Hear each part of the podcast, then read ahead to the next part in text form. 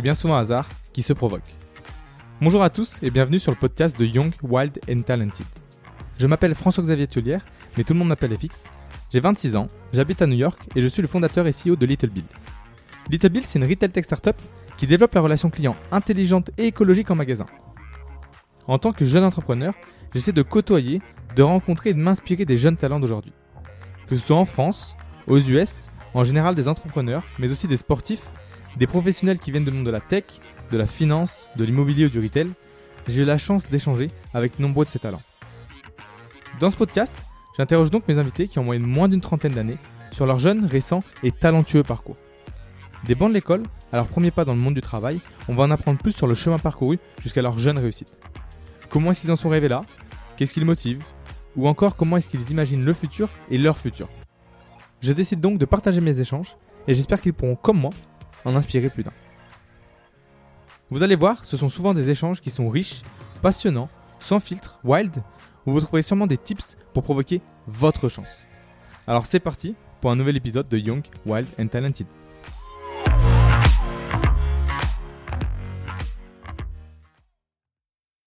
Alors bonjour à tous. Euh, Aujourd'hui, j'ai l'honneur de recevoir Riyad Hassen, qui a un parcours euh, corporate en investissement startup euh, et qui est euh, aujourd'hui le Head of Investor Club euh, à French Founder et qui vient notamment de créer le fonds.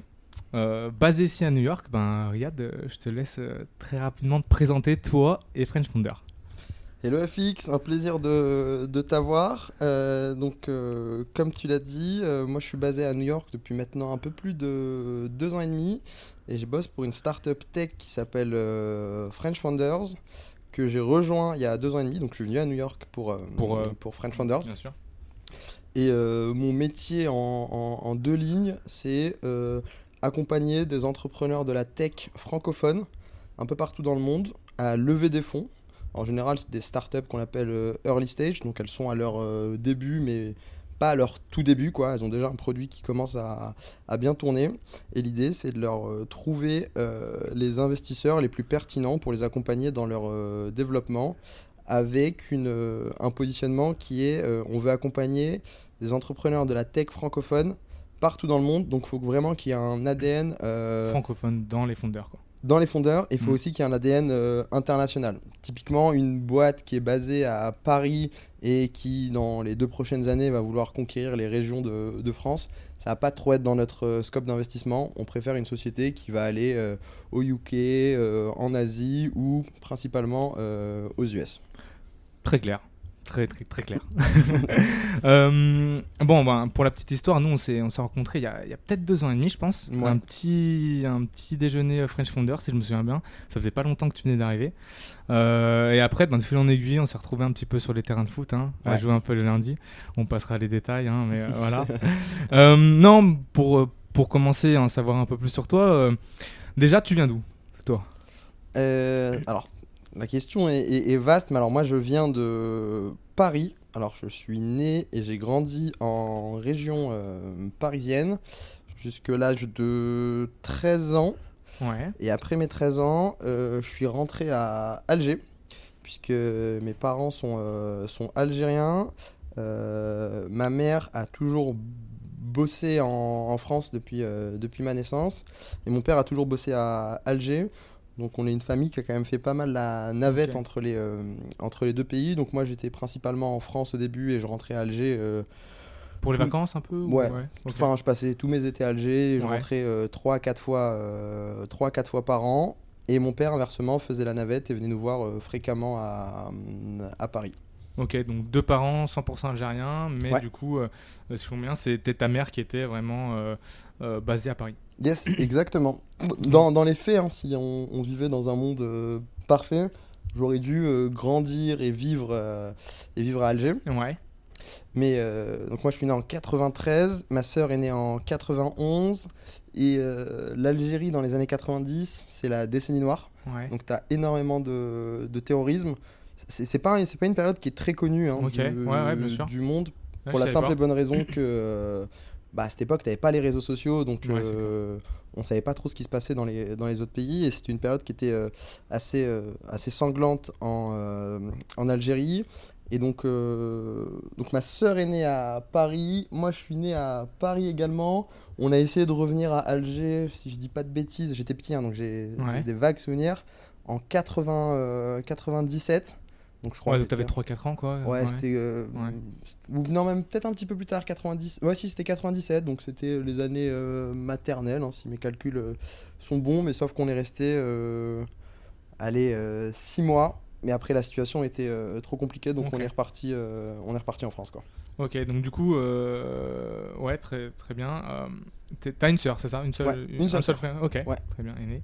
Et euh, peut-être une question qu'on t'a déjà posée peut-être beaucoup de fois, mais tu te sens plus du coup français ou algérien?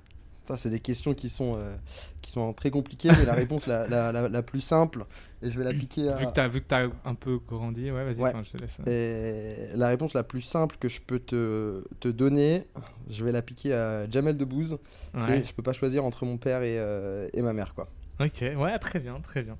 Euh, donc, ok, donc du coup, tu, euh, si je comprends bien, tu fais du coup ton collège à Paris, euh, plus ou moins. Tu finis le collège à Paris ou euh, Je fais, euh, je fais fais ta troisième tout jusqu'à la fin de la quatrième à Paris. Et en fait pas vraiment Paris, hein, c'est Maison Alfort en banlieue parisienne ouais. dans le dans le Val-de-Marne dans le 94 et euh, ma soeur et moi on a deux ans d'écart mais j'ai à un moment j'ai sauté une classe donc on s'est retrouvé à juste une année euh, juste une année d'écart et le lycée français euh, d'Alger venait d'ouvrir la classe de troisième. Donc euh, c'était entre guillemets le moment opportun pour euh, avoir l'occasion de, de rentrer à Alger. Donc j'ai, je suis rentré à Alger pour la classe de troisième. J'ai fait troisième, seconde, première euh, Ok. à Alger. Et c'est toi qui as décidé de rentrer à Alger ou euh, Non, non, c'était un choix. ouais, Bon, tu sais, à cet âge-là, tu fais pas trop Ouais, de choix ouais, en fait. ça, hein. tu suis un peu les, les, les directives de tes, euh, de tes parents. C'était euh, une envie de mon, euh, de mon père et je pense que c'était. euh, on va parler hein, de mes années à, à New Ouais, York, ouais. mais je pense qu'avec du recul, maintenant que tu es, plus mature et que tu Ouais, comprends un peu clair. mieux le, le monde, c'est, je pense que c'est le, le meilleur choix que j'ai fait de. C'était pas un choix, hein, mais c'est le meilleur choix que mon père a pu faire pour notre, pu faire pour notre éducation, quoi. Ouais, au final, nouvelle culture aussi un petit peu. Tu redécouvres un peu. Mais en fait, non, pas vraiment en nouvelle culture, puisque euh, père algérien, euh, mère Mm. algérien, Ouais, en fait je suis là. 100% de ma famille est, euh, algérienne, donc je rentrais tout le temps euh, à Alger euh, voir ma famille. Et euh, nouvelle culture, en fait non, pas nouvelle culture, parce que je, je connaissais euh, très bien cette culture, mais typiquement, en fait, moi je parlais pas la langue, enfin je, Ouais. je parlais pas l'arabe, euh, c'était euh, l'Algérie, c'était à l'époque, hein, même si je me suis toujours senti à 200% algérien, c'était plutôt pour les, euh, pour les vacances, et c'est totalement différent quand tu, quand tu y vis, quoi. Ouais. Et, et donc là, c'était. Super expérience, quoi. Ouais, c'était franchement super expérience.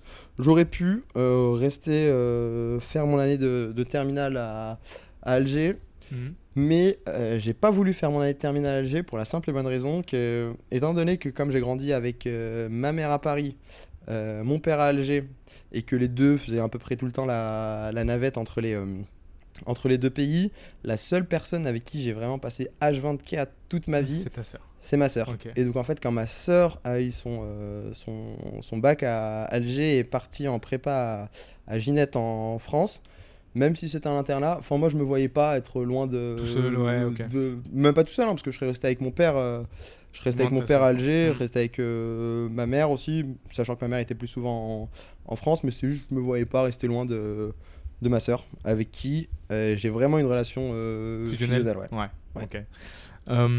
Mais comment t'étais un petit peu, toi, au collège, lycée, à l'école? Quel type d'élève un petit peu? Bah, c'était. euh, Enfin, j'avais, entre guillemets, euh, ce que les profs disaient, hein, c'est que j'avais des, euh, des facilités. J'ai sauté une classe, j'ai toujours eu des, euh, des bonnes notes, mais sans pour autant faire trop d'efforts. Donc, j'étais plutôt un élève turbulent, mais pas méchant. En fait, c'est Ouais. juste. je. La tchatch, quoi. Ouais, la Ouais. tchatch. Euh, c'est pas perdu, ça va. C'était. Enfin, euh, euh, très bon élève, a énormément de capacités, mais euh, Ouais, peut mieux faire. Enfin, sachant que j'avais des, des très bonnes notes, mais c'était un peu. Euh, faut, faut bosser plus, faut être plus sérieux. T'avais pas besoin, quoi. Enfin, voilà. Ouais, t'étais- pas- là, t'étais dans ta besoin. zone de confort, et puis ça allait très bien, et, euh, et tu le savais, et ça t'allait très bien aussi, quoi. Ouais, et en fait, Ouais. c'est- tout bête, hein, mais en fait, quand t'es à cet âge-là, tu prends pas un peu de recul Bien sur euh, l'importance de, de l'éducation, euh, des notes. Est-ce que, en plus, à cet âge-là, tu as besoin de vraiment de faire plus euh, Non, avec du de- recul. Non, recul franchement, t'as pas Ouais. besoin de. J'encourage tout le monde à faire euh, le plus possible Mieux, euh, mais à l'école et, Mm. et faire mieux, mais avec du recul, si j'avais été plus sérieux à, à l'école. ça aurait pas forcément changé quoi que ce soit. Sachant que la, la- la façon dont, dont- dont je te parle, Mm. on peut se dire, ouais, si j'avais été plus sérieux, enfin, j'avais des excellentes notes, quoi. en fait. Ouais. Donc j'avais pas besoin de, de, de, chercher encore plus. de faire plus. non. Ouais, c'est clair. Ok, très bien. Et euh, alors du coup, ben, tu finis ton, euh, ton, ton, ton, ton, ton lycée un petit peu à- au lycée international, euh, au lycée français du coup, d'Alger. Ouais. C'est ça. Et donc là, retour sur Paris. Donc tu fais ta terminale à Paris. Ouais. Tu l'as fait où euh, à Paris? Je l'ai fait euh, dans un lycée euh, qui s'appelle Théard de Chardin, à Saint-Maur-des-Fossés, donc vraiment à côté Ouais. de, de là où, euh, de là où j'habite. C'était une, c'était une année euh, très sympa. J'ai beaucoup appris. C'était un peu un, un- c'était un lycée euh, jésuite euh, privé, donc euh, Ouais. c'était pas forcément ce qui me correspondait le mieux euh, en termes de, de, de- de qui je suis, euh, de, mon, de ma tchatch, de mon mindset, Ouais, de ouais. tout ce que, ce que tu veux. Mais de toute façon, t'apprends. euh, et je pense qu'on en reviendra. J'en parlerai, je pense, aussi dans mes classes préparatoires. T'apprends aussi à t'adapter en fait. hein, Ouais, donc c'est hyper important. Parce que C'est bon, hyper important, mais, après, mais euh, pour le travail, pour tout, pour les tout, en fait. situations. euh, ouais. C'est Ouais. hyper important de sortir de sa zone de, de confort et je pense que je serais pas là aujourd'hui si euh, j'avais suivi un, Pas eu un toutes parcours expériences classique et que je serais resté tout le temps à Maison Alfort ou si j'étais resté à Alger, je pense que j'aurais pas été la même personne. Quoi. Ouais, ouais, très bien. Euh, donc du coup, euh, bac en poche, euh, t'as eu quoi au bac euh, Tu te souviens, non Ouais, Pas c'est marrant, j'ai eu, enfin c'est marrant, j'ai eu mention assez bien au, Ouais. au, au bac. C'était un peu une déception. T'avais pas hein. des, des, des notes un petit peu meilleures dans certaines. Non, si, bah si, j'avais des bonnes notes en maths, en histoire. fait S Ouais. Ou- Ok. S. donc bac mention assez bien. Euh, un peu déception dans, dans la famille puisque moi j'ai une sœur qui est une tête mais euh, enfin, tout ce qu'elle fait ça devient de, de l'or. Elle a un parcours euh, ultra carré. C'est Ouais. mes parents pensaient que ma sœur allait être la future Christine Lagarde quoi. Alors que moi j'étais plus bah moi j'aime bien le foot. Jamel Debbouze. Ouais, j'étais j'étais pas forcément dans un monde ultra sérieux avec une vocation Ouais. d'être un top exécutif de grand groupe Ouais, euh, plus tard quoi. Ça me Euh, on, on va y venir. Alors, alors du coup, ben, tu, euh, malgré que t'aies fait S, parce que c'est c'est ça aussi un peu ma question, donc tu pars sur une prépa HEC. Donc, euh, Non non, il alors il te manque un non ça, ça, ça va Ouais. je trouve que c'est quand même euh, ça donne un bon exemple de ma nonchalance au niveau des études à cette époque. C'est qu'après mon bac S, donc tu remplis tes vœux là, Ouais, admission post-bac. post-bac, Ouais. Je les ai remplis en fait un peu n'importe comment. Euh, j'avais mis des prépas euh, ECS et j'avais mis également des prépas euh, PCSI, donc physique, chimie, sciences de l'ingénieur. Et je me suis emmêlé un peu dans mes vœux et donc je suis pas pris aux deux premiers, deux premiers choix qui étaient top prépa et je savais hein, que je que enfin je pensais pas les, Ouais, pas les avoir. Et mon troisième vœu c'était Marcelin Berthelot en physique, chimie, sciences de l'ingénieur et ils m'ont pris. Et euh, quand, enfin, le, quand j'ai vu que j'ai été Donc, donc pris, prépa. hein. ouais, prépa, Ouais. physique, chimie, euh, sciences de l'ingénieur, Mhm. euh, quand j'ai été pris, mon premier réflexe c'était de me dire merde, qu'est-ce que j'ai fait? Et donc j'appelle ma soeur. Je lui dis ouais Loulou, euh, ma soeur s'appelle Louisa, je lui dis ouais Loulou, euh, bon bah voilà, je me suis un peu emmêlé dans mes vœux admission post-bac, été pris en, en prépa Ouais. PCSI à Marcelin Berthelot. Concrètement avec PCSI, qu'est-ce que tu fais? Elle m'a dit bah tu fais des écoles d'ingé, d'ingé type euh, Polytechnique, euh, les mines, Centrale, euh, blablabla, blablabla, bla. Ouais, je me suis dit ouais ça peut être, euh, ça peut être Ouais, cool. bien. Ouais, ça peut être, ça peut être bien. Et en fait, c'était. euh, Mais parce que tu cherchais quoi en fait? Euh, Parce que c'était quoi en fait tes, deux premiers vœux euh, tu, tu cherchais quand même à taper les, les écoles d'ingé derrière? Tu Non, cherchais une prépa ou Non, non, je cherchais une prépa ECS. En fait, moi, j'ai pas- mal. euh, Étant donné que je me suis jamais intéressé à euh, tout le monde euh, post-bac, je vivais pas mal au- day-to-day. Ouais, et comme j'avais un- une sœur qui voulait faire, qui voulait faire HEC, enfin qui voulait faire les grandes écoles de, de commerce, bah du coup j'avais un peu ma, ma sœur au-dessus qui me conseillait sur, sur mes études. Et donc je me suis dit bon, bah, on- allez, on va pas se casser la tête, on va faire, on va faire la même. ok, très bien. Et euh, alors, du coup, ben, raconte-nous un petit peu ton, euh, euh, ton année de prépa, du coup, euh, PCSI, comment ça se passe Du coup, là, on rentre dans le vif du sujet. Ouais. Parce que, bon, même si peut-être avant tu te reposais sur tes lauriers, là, je pense que ça a dû, ça a dû changer un peu. Donc, raconte-nous. Bon, sincèrement, j'étais pas prêt. Ouais. Je j'étais pas ce qu'on appelle un polar qui était tout le temps dans ses bouquins et qui, euh, qui faisait en sorte d'avoir les, les, les meilleures notes. Et donc rapidement, en fait, moi, ça m'a pas plu. Et je me suis dit, tu sais quoi, Riyad, tu vas prendre la sortie de secours, tu vas faire ton année et tu vas dire à la fin, euh, ça ça m'a pas plu, je vais faire autre chose, quoi. Donc, t'as quand même fini ton année. J'ai quand même euh, fini mon année, c'était une année un peu euh, tumultueuse. Ouais. J'avais pas les meilleures notes, j'étais pas tout le temps présent euh, au, Ouais, tu, Au savais, tu savais déjà que tu voulais. Ouais, j'avais, tu genre, j'étais déjà en mode un peu Ouais, abandon, quoi. Donc, je me suis pas trop accroché. Et à la fin, terminado, bonsoir. Mm. Euh, finito la prépa. euh, Euh, rythme soutenu aussi, hein. euh, Enfin, je sais pas si c'est comme moi. Moi, j'ai des tests tous les samedis matins. Ouais, c'était exactement ça, ouais. donc, du coup, bon, voilà, c'est vrai que très soutenu, surtout quand tu viens. Enfin, je pense que n'importe quel lycée d'où tu viens, tu passes en prépa, ça te, ça te bouge un petit peu, quoi. Ouais, clairement. Ok, donc, du coup, issue de secours. Euh, donc, c'était prépa PCSI. Euh, une fois de plus, euh, toujours aussi nonchalant, je mets mes vœux sur admission post-bac. Ouais, Je mets, je crois que c'est, t'as le droit à, à, à six vœux. ok. pour les prépas à école de commerce. J'en ai mis 6. les 6 m'ont refusé, sachant que mon, mon, mon année de PCSI était pas, bah, était pas euh, très, très, très vendeuse. hein. Bien sûr. Euh, et donc, euh, j'étais parti pour faire la fac à, à Jussieu. Donc, euh, j'ai rempli mes dossiers pour être pris à, à Jussieu. Une fois de plus, c'était un peu un.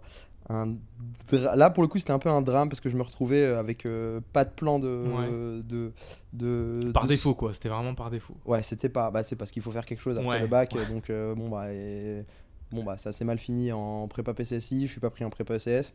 Bon, bah, qu'est-ce que tu fais? Sachant que moi, j'ai- c'est une bien, mais c'est c'est pas si bien que ça. Moi, j'ai une fâcheuse habitude. Dès que j'ai un peu une galère dans la vie, Mhm. j'ai une, c'est une petite métaphore que j'utilise tout le temps. C'est que je la considère un peu comme un aft. Donc, tu sais, l'aft, c'est chiant. Ouais. Mais tu sais que dans 3-4 jours, ça, Ça y est, c'est passé, ça, ça va passer, quoi. Ouais. Donc, j'ai vraiment ce. Et donc, parfois, ça peut te pousser à mindset, hein, mais- Ouais. ça peut te pousser à, à l'inaction et pas assez anticiper, euh, anticiper Mhm. les choses. Donc là, je suis l'été à, à, à Alger.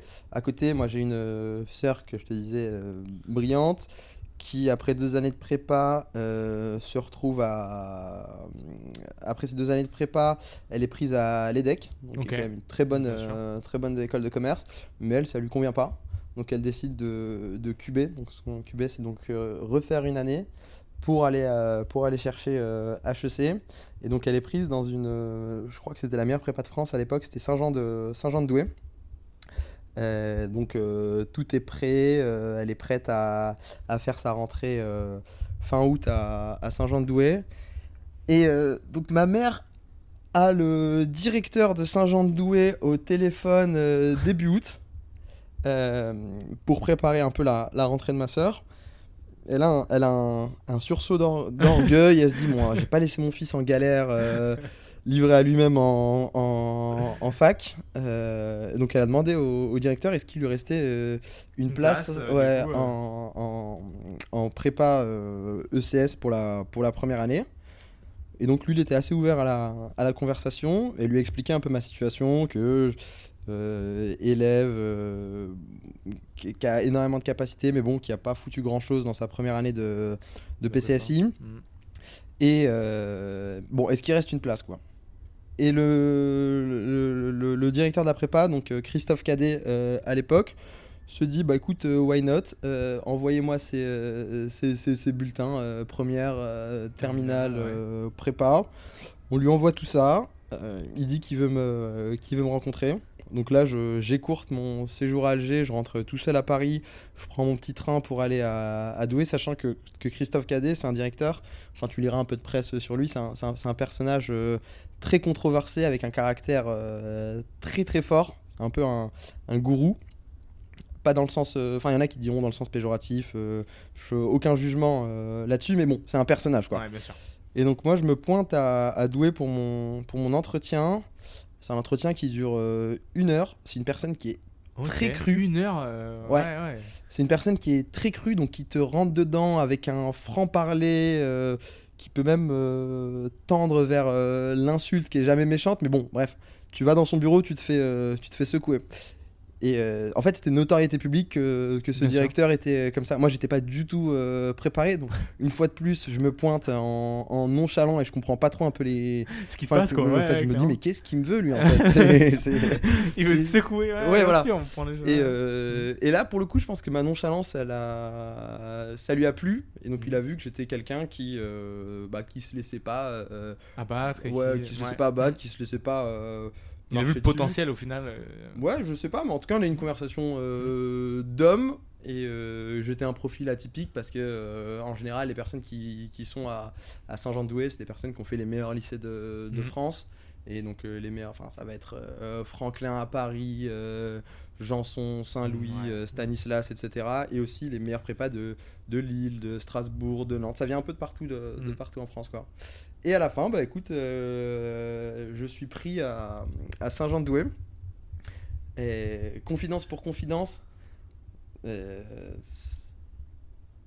c'est euh, confidence pour confidence. euh, J'étais pas trop chaud en fait.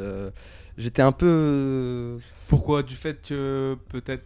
Enfin, Ah. je sais pas pourquoi. Ouais, Ouais, en vrai, sincèrement. non, mais euh, c'est- vraiment des, des- des a priori. Mais euh, socialement, pour moi, c'était pas mon euh, monde. hein. Moi, j'étais. Mhm. euh, entre guillemets, je caricature, mais euh, petit banlieusard, euh, Ouais. passionné de foot, euh, qui rentrait d'Alger.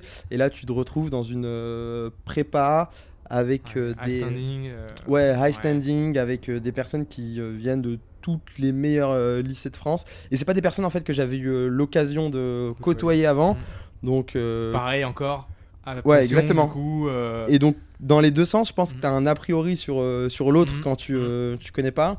Moi je me suis dit en fait mais c'est je vais passer deux années, ça va être un enfer, je vais pas me barrer, je vais enfin je vais pas me marrer, je, je vais pas être avec des gens que j'apprécie énormément alors que je les connaissais pas du tout. hein. C'était Ouais, un ouais. énorme euh, a priori que j'avais de de, de mon côté. Et en fait, alors, euh, pas du tout. C'est, euh, ça a tout de suite marché euh, l'histoire avec, avec tous mes potes de, de, de Saint-Jean-de-Douai. Euh, petite anecdote aussi, bah, quand j'ai été pris à Saint-Jean-de-Douai, comme j'ai été pris en, en- en dernier et que j'étais un profil un peu a- atypique, en fait, si tu veux, les, les 120, les- on était 121 je crois dans cette euh, promo, donc les 120 personnes de la promo, euh, tu avais trois grands logements, donc c'est un internat. hein, Ouais, c'est internat, de- ok. c'est un- T'as trois grands logements, je caricature, mais c'est réparti euh, 40, euh, 40, euh, 40. Et le directeur de la prépa n'avait pas voulu me mettre à- dans un logement, quoi. Donc moi, je me suis retrouvé tout seul à euh, 20 minutes de la, À 20 minutes de, Ouais. résidence? De, enfin, des, des différentes Ouais, ouais. résidences et de là où tu avais tes, tes, tes cours. Et j'étais tout seul dans une résidence étudiante un peu glauque avec des personnes qui étaient aux mines de Douai. Enfin, c'était des personnes qui n'étaient pas du tout de, Ouais, de la prépa. Donc j'étais vraiment un- enfin un peu un ovni parce que même les gens se demandaient mais Mais comment d'où- Ouais. Il vient d'où en fait? Ouais il vient d'où? Pourquoi il est tout seul? C'est quoi un peu son son histoire là ce, à ce garçon et puis quand t'es un peu différent les gens viennent finalement très facilement Ouais. euh, vers toi t'as un peu la tchatch tu joues au foot le foot franchement c'est un énorme facteur euh, d'intégration Ouais. partout où tu vas, bah, tu sais jouer au hein. foot. euh, Ouais. Et donc euh, rapidement, bah, en fait, euh, ça s'est très bien passé. Euh, je me suis fait des, des amis en or que je continue à avoir euh, maintenant, qui viennent me voir à, New York. Et euh, je reviens euh, assez fréquemment à Paris. Là, je rentre euh, jeudi prochain pour le mariage de, pour le mariage de, Ok, de l'un d'eux. ouais, ouais, Donc euh, franchement, c'était euh, une aventure genre formidable quoi.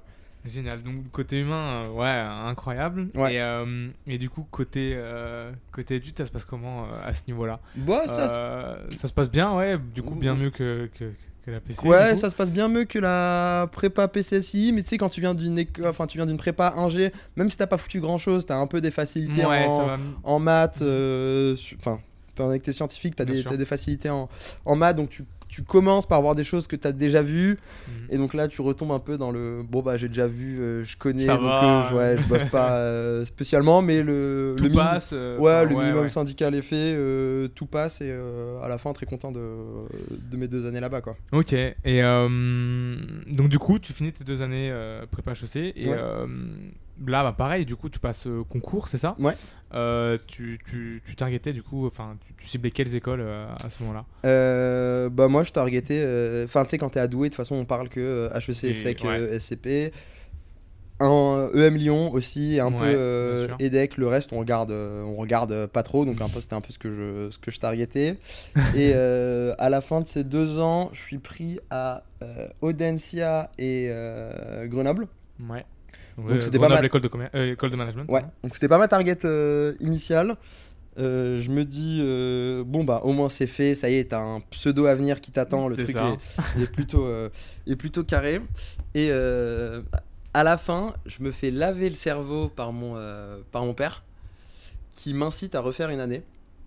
Il- QB. Ouais, qui Ouais, m'incite à, qui m'incite à QB, un peu comme ma soeur hein, qui Ouais, avait decks pour aller chercher euh, HEC.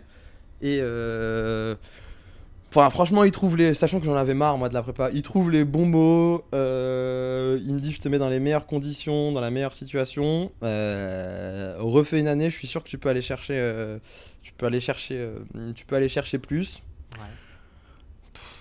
Voilà, je suis, ouais. je suis, je dis vas-y banco, donc je refais une année à, à- à Paris, à Intégral, Intégral Rocher. Et ironie du sort, après cette année, Ah, euh, donc t'as ref- donc t'as ouais. vraiment fait. euh, Ah ouais, j'ai- D'accord, ah Ouais. ouais. et euh, à la fin de cette année-là, euh, Ironie du sort, donc t'es repris encore une fois à Grenoble, Et- école de management. juste à Grenoble. Même plus choix. Ouais, quoi. donc tu vois, il y a un moment, c'est faut pas forcer le, Ouais. faut pas forcer le destin. J'étais pas trop chaud pour refaire, pour refaire une année. je la refais, je me c'est trouve sûr. à Grenoble. Bon, euh, parents euh, plutôt déçus, mais bon, enfin, je Ouais. tentais, euh, Bien sûr, bien sûr. j'ai tenté et puis. Qui ne tente rien à rien, comme Voilà. on hein. Donc, ok. Euh, top, donc du coup, ben. Là, ça, tu bouges sur Grenoble. Ouais. Tout seul. tout du seul, coup. ouais. Ouais, donc. parce que. Enfin.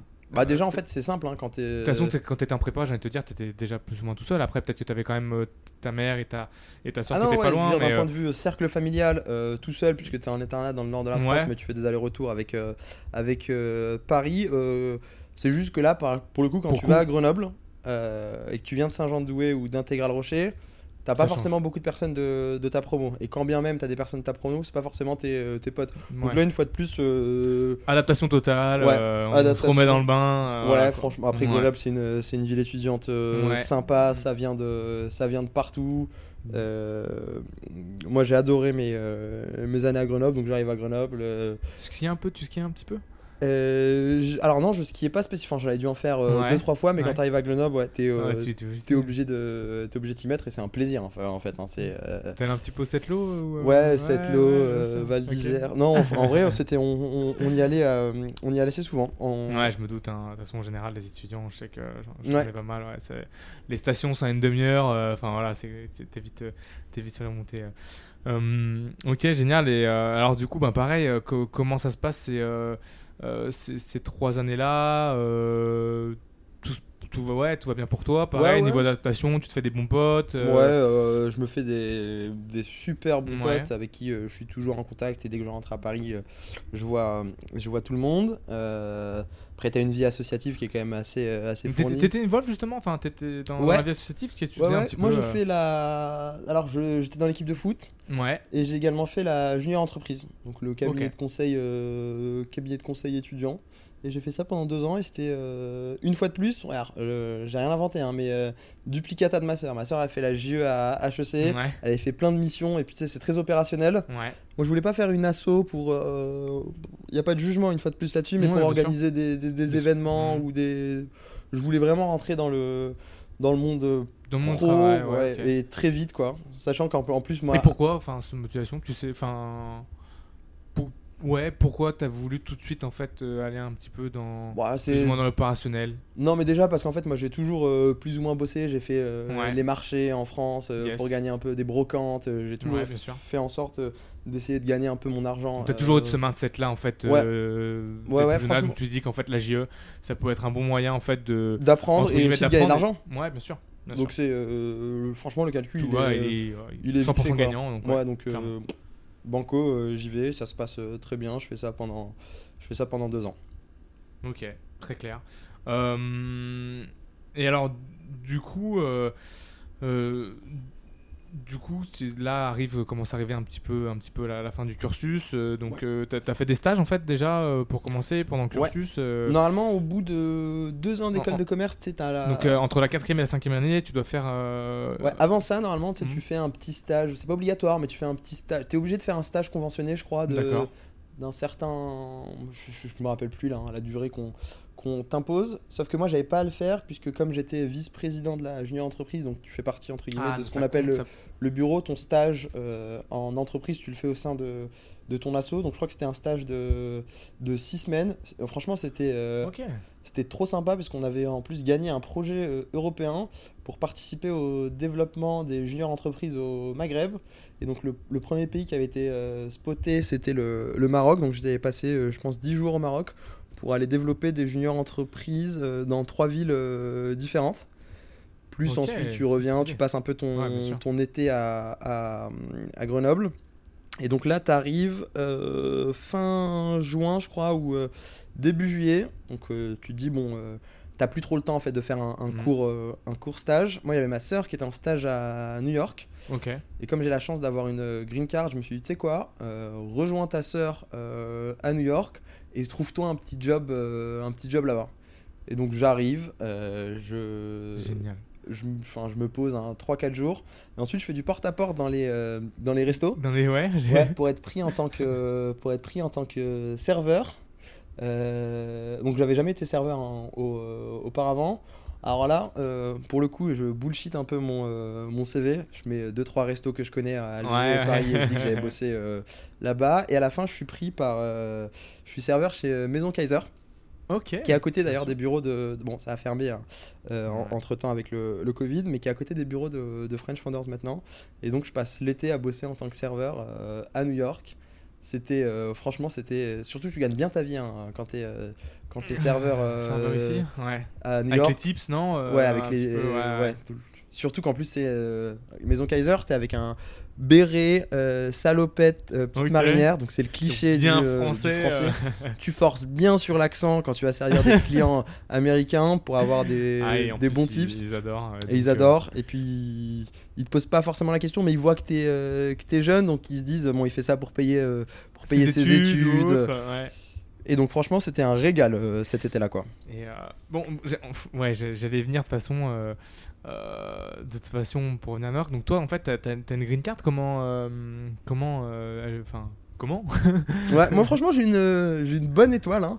moi, c'est mon père qui a gagné la green card en Ouais. 1996 à la loterie. À la loterie. À Ouais. la loterie générale. Donc ouais, faut savoir, c'est hyper, enfin, hyper, hyper, hyper dur. Enfin, c'est Ouais, hyper là, dur hein. de l'avoir maintenant. Mais, Mais, je euh, pense ouais. qu'en 96, quand tu joues Mm. d'Alger, je suis pas sûr que ce soit quelqu'un qui soit, enfin, ce soit une loterie qui soit connue de, de tous. Donc, je pense qu'en termes de quota, t'as un peu plus de, Un peu plus de, de chance, ouais. Mm. Et lui est tiré à la, à la loterie.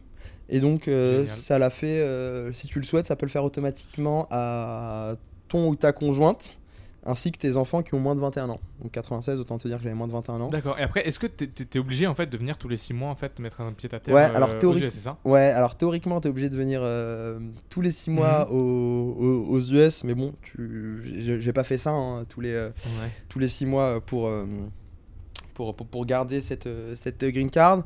Mais donc les, les 10 premières années, ils étaient, on était venus quelques fois, mais ils n'étaient pas trop regardants. Ils s'en foutaient un, un peu. On l'a renouvelé, je crois, en 2000, euh, 2000 ouais, 2007.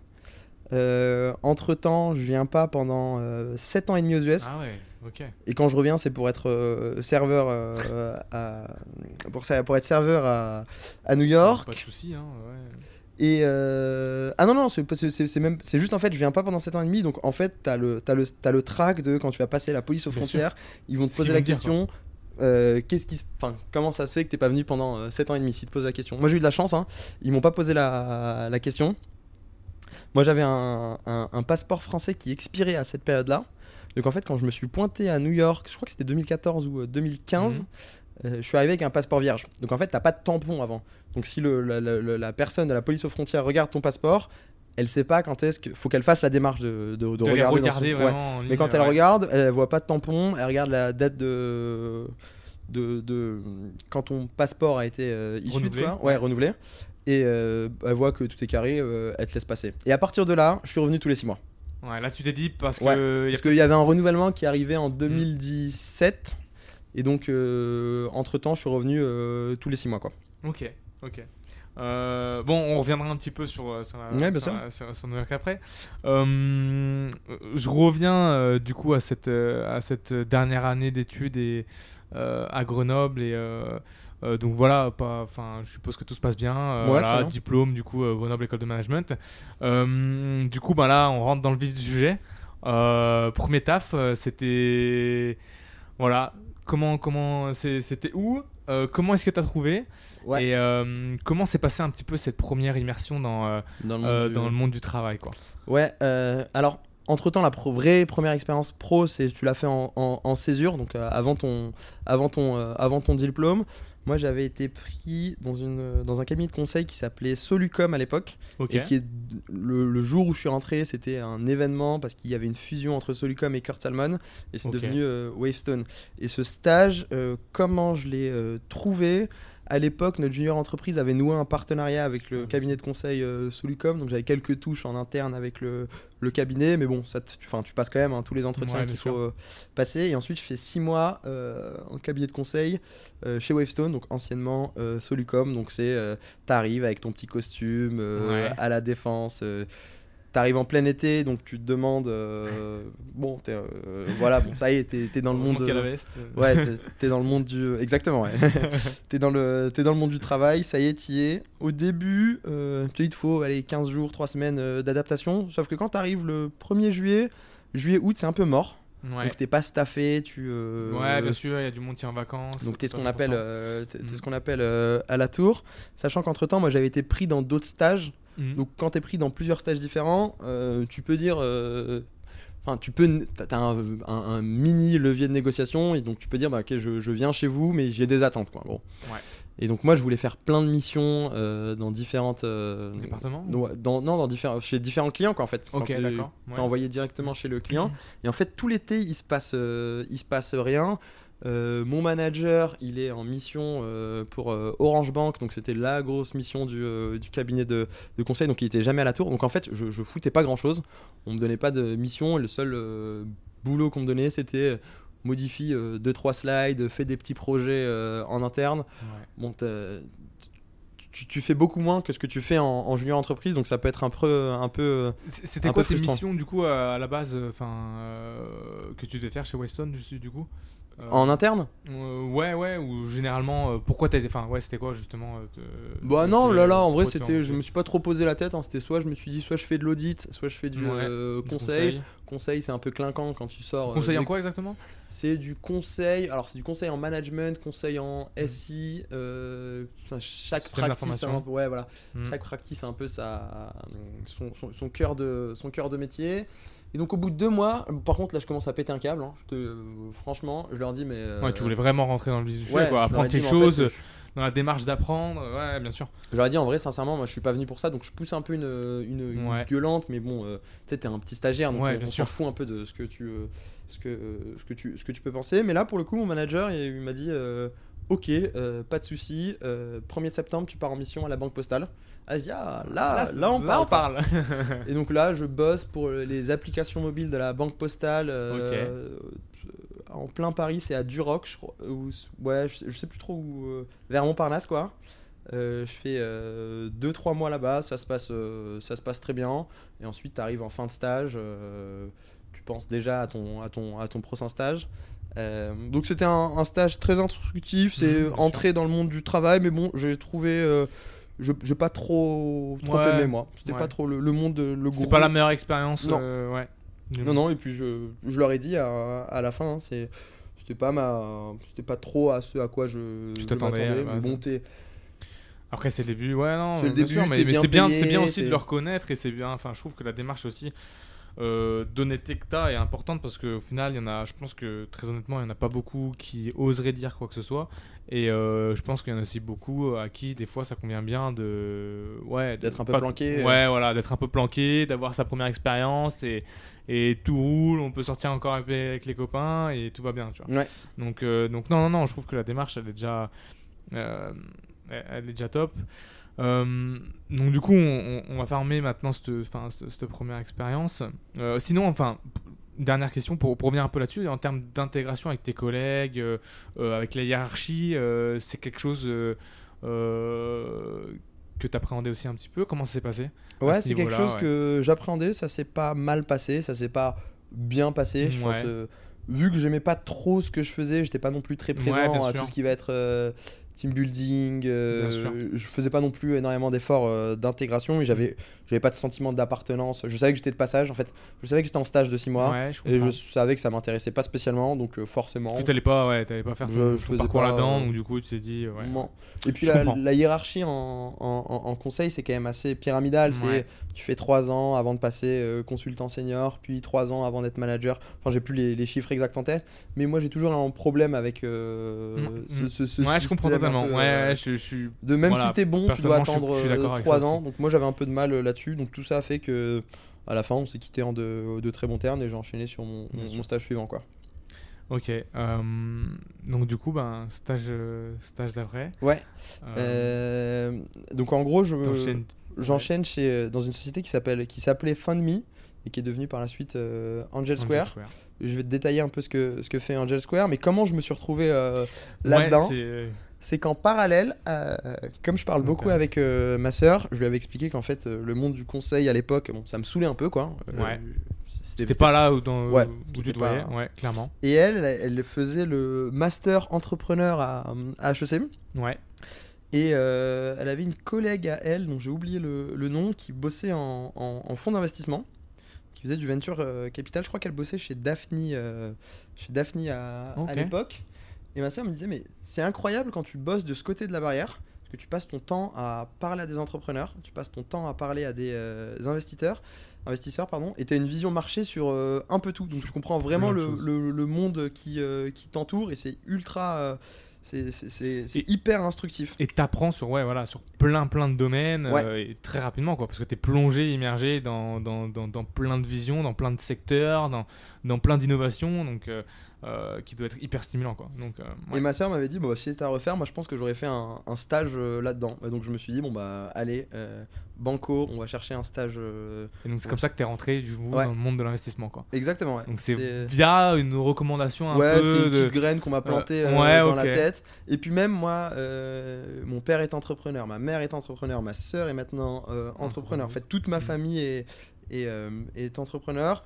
Moi, euh, je me voyais pas non plus me. Enfin, j'avais besoin d'un cadre parce que déjà, Ouais. je reviens de loin en termes d'assiduité. euh, Ouais. rapport au travail, euh, et- etc. Euh, donc je me disais, bon, bah alors c'est quoi tu, tu cherches un stage qui va te permettre, qui va être la meilleure formation pour être entrepreneur. Ouais. Et donc quoi de mieux que de passer son temps avec des investisseurs et des entrepreneurs qui te racontent soit leur réussite, soit leurs échecs. C'est génial. ouais, donc je me suis dit, vas-y, on, file, euh, on file là-dedans. Donc, donc tu avais déjà un petit peu cette idée derrière la tête, euh, voilà, même pendant ton parcours, d'aller un petit peu sur l'entrepreneuriat, euh, parce qu'au final, pareil, hein, la JE, c'est c'est- un, c'est un- pied aussi un petit peu dans l'entrepreneuriat, hein, parce que tu vas gérer plein, plein de prestats, plein de dossiers, et donc du coup, tu avais quand même déjà cette idée à la base de dire, ben, je sais pas quand, je sais pas comment, mais Ouais. j'aimerais me rapprocher de ce, ce milieu-là. Ouais, exactement. Et tu sais plus, pas trop comment, mais tu sais que tu tends vers ça. genre. Ouais, bien sûr. Et en plus, comme tu dis, toi, t'aimes pas du tout euh, l'aspect hiérarchique qu'il y avait dans le conseil. Ouais. Euh, ouais, voilà, trois ans pour passer les étapes. euh, voilà, c'est très, comment dire, euh, orchestré, quoi. Ouais. Euh, et donc, toi, en fait, ouais, voilà, euh, les entrepreneurs, ça un peu, euh, voilà, ça casse les codes. Donc, en fait, c'était un peu là où tu vas là, quoi. Ouais, exactement. Ok, donc, donc du coup, ben, raconte-nous un peu plus sur avec Angel Square et, et, et rapidement un petit peu tes missions. Ouais, donc en fait, moi je fais un stage de. Je commence par un stage de, de, six, de six mois chez, chez Angel Square. Et, euh, et donc, mon manager, c'est un, mec qui s'appelle euh, David Lambert, avec qui je suis toujours en Mhm. contact et que, que j'a- que j'adore. Et qui, lui, a eu, je pense, la, la, la bonne approche euh, managériale avec euh, moi. Parce qu'il a vu que, que j'en voulais, que que fallait me donner du, enfin, fallait me donner du boulot. Ouais. Mais pas forcément, ne me donne pas que les, que les mauvaises tâches, quoi. Donne-moi une carotte à droite, une carotte à gauche, quoi. Ouais, Enfin, bien sûr, motive, pour ouais, motiver, pour me garder, quoi. Euh, bien pour sûr. garder motivé.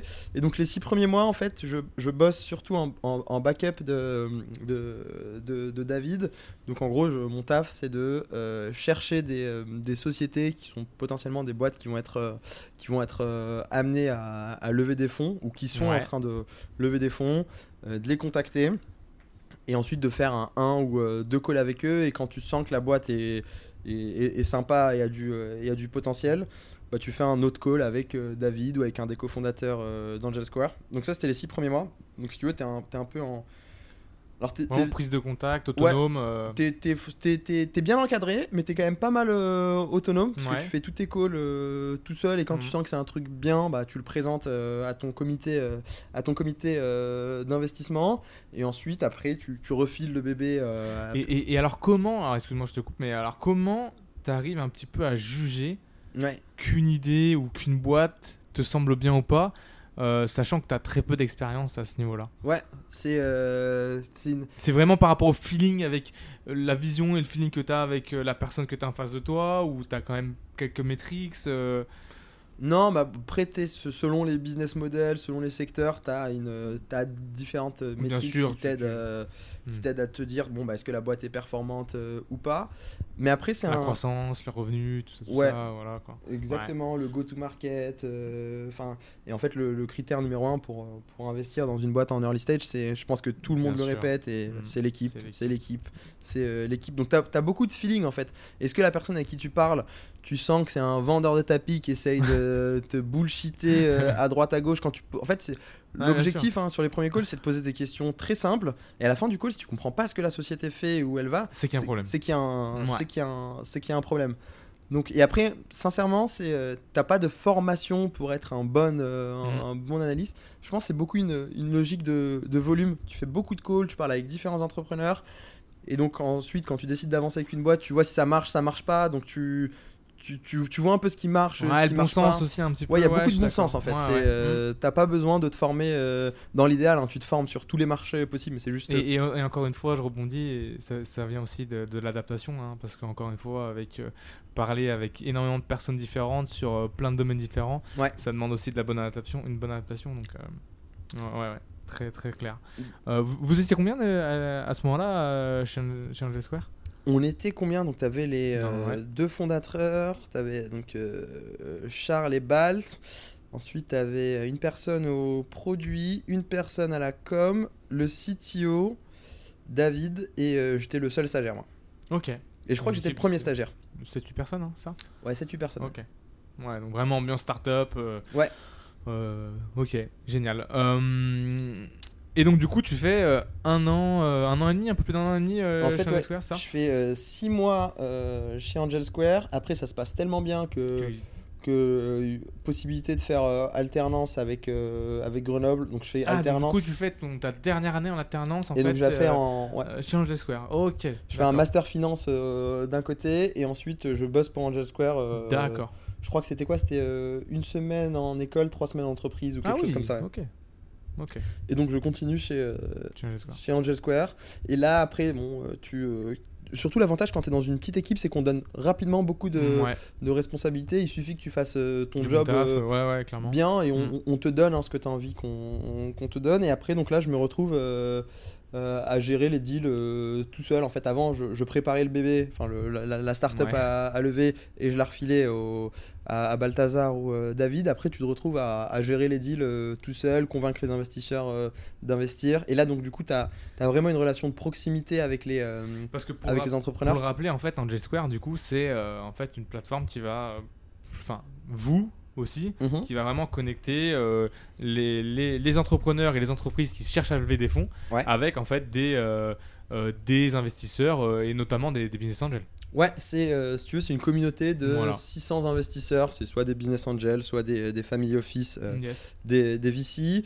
Et toi, ton, ton- l'objectif premier d'Angel Square, c'est d'aller spotter les, euh, les bons deals et de les présenter à ces euh, investisseurs et à la fin de faire en sorte que les investisseurs que tu as présentés à l'entrepreneur euh, rentre au capital de la, de la société. C'est vraiment euh, trouver les bons investisseurs pour euh, tel ou tel type de, de startup. Et c'était. c'était, euh, Angel Square a un très beau produit. hein. Ils, ont, ils ont une belle plateforme tech Ouais. qui agrège énormément de data sur les, euh, sur les investisseurs et sur les entrepreneurs. Donc tous les deals sont, sont tagués. Donc euh, SaaS, euh, B2B, euh, tourisme. euh, Ouais. et les investisseurs sont également tagués. Donc tu as, un algo de machine learning qui, qui Tu vas tourne. connecter en fait les entrepreneurs avec les avec les, euh, les investisseurs, investisseurs enfin, le- qui- les matchs quoi, les Voilà, euh, qui ont vont les matcher. Ouais, qui, ouais. qui vont potentiellement être intéressés. Après, tu as toujours un aspect euh, modération. C'est pas une Ouais, plateforme qui connecte. euh, Après les le côté humain qui va. C'est juste, ça, euh, te- ça te permet de sortlister déjà euh, pas mal de monde, pas mal de monde là-dessus. quoi. Ok, très clair. Alors du coup, euh, ah, ah, tu finis ton euh, ta cinquième année en alternance Ouais. et euh, tu, tu restes chez Angel Square. Qu'est-ce qui se passe à, à ce moment-là? Euh, non, alors moi à ce moment-là. T'avais la possibilité de rester chez Angel Square Ouais. après ton. ton- C'est pas une conversation qu'on qu'on a eue. Ouais.